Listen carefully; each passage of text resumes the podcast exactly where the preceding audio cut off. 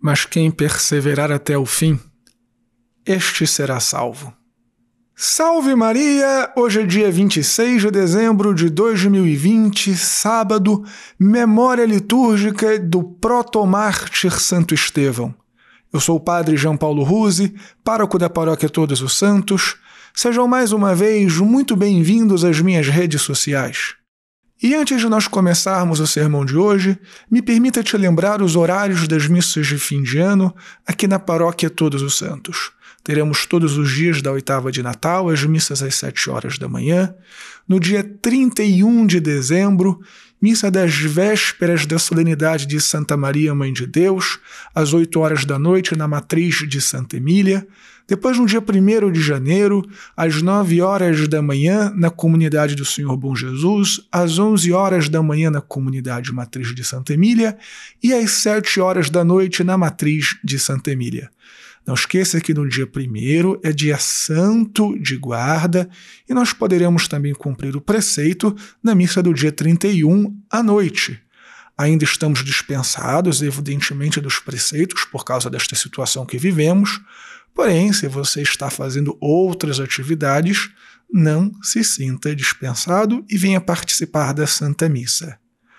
Antes ainda de começarmos, não esqueça de deixar o joinha, de compartilhar este sermão nas suas redes sociais, de fazer um comentário, de se inscrever aqui no canal no YouTube e marcar o sininho das notificações, de assinar o nosso podcast Contramundo e de curtir também a página da Paróquia Todos os Santos no Facebook e no Instagram. E por último, se você está vendo valor aqui no nosso apostolado, considere ser um doador mensal da nossa paróquia Todos os Santos ou fazer uma doação quando for possível para você. Deus te abençoe e salve Maria!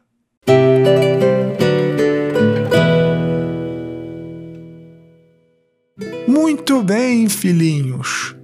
É muito curioso que já no dia seguinte ao Natal, a igreja se despe do branco para vestir o vermelho dos mártires. E comemoramos hoje o primeiro mártir da igreja, a primeira testemunha a dar a vida pela verdade daquele Deus que se faz carne para nos salvar. E vejam bem, filhinhos, a história do martírio de Santo Estevão deve ser um paradigma, ou seja, um modelo de testemunha da verdade para todos nós. Santo Estevão era uma pessoa erudita. Ele havia estudado na escola de Gamaliel, junto com São Paulo. Provavelmente São Paulo e ele foram colegas de escola. E Santo Estevão tinha toda a erudição para discutir contra os seus opositores. Santo Estevão também poderia ter se revoltado, poderia ter xingado e partido para a agressão contra aqueles que colocaram a sua vida em perigo, tanto que o mataram.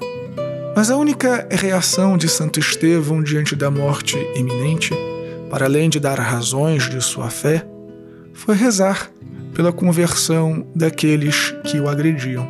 E Santo Estevão além de ter conquistado para si a coroa do céu, fez com que o seu sangue fosse a semente de uma nova geração de cristãos.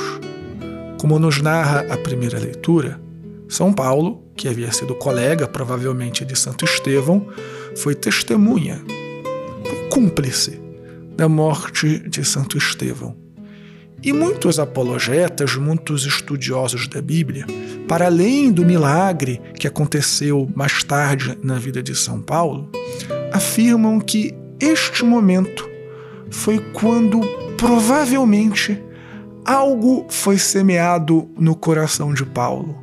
Uma semente foi semeada com o sangue de Santo Estevão.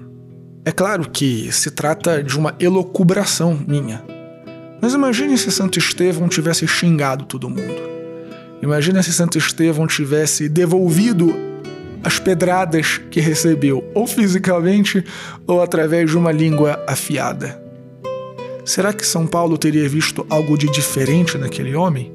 Ou só teria visto um fanático, alguém desesperado para impor os seus próprios critérios.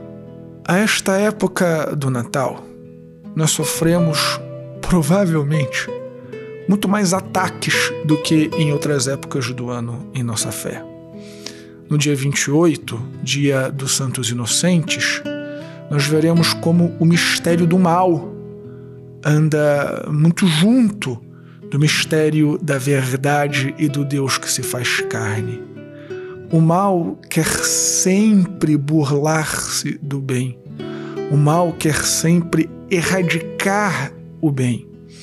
E na época em que o bem se faz carne, o mal se revolta ainda mais. São especiais de Natal que debocham da gente, são ataques por parte de governos ao culto ao Deus verdadeiro, são reportagens que tentam jogar o nome da igreja na lama, sem evidentemente dizer que tudo é mentira. Às vezes também nós cometemos os nossos escândalos e a reação dos outros é até de certa forma justa, mas tirando esses casos, existe certamente um ataque sistemático à igreja que vai além da malícia humana. É uma malícia diabólica. E a nossa reação diante destes ataques não pode ser outra senão a de Santo Estevão. Devemos rezar por aqueles que nos perseguem e continuar simplesmente pregando a verdade, mesmo que isto tenha um custo pessoal muito alto mas o nosso sacrifício, o sacrifício da nossa honra, o sacrifício às vezes uh, das relações com os outros, o sacrifício muitas vezes de perder oportunidades, quem sabe o sacrifício da própria vida, será, como de Estevão, a semente para uma nova geração de cristãos. Mais uma vez, filhinhos, muito obrigado por terem ficado comigo durante este sermão. Não esqueça de dar um joinha, de fazer um comentário, de compartilhá-lo nas suas redes sociais. Deus te abençoe e salve Maria!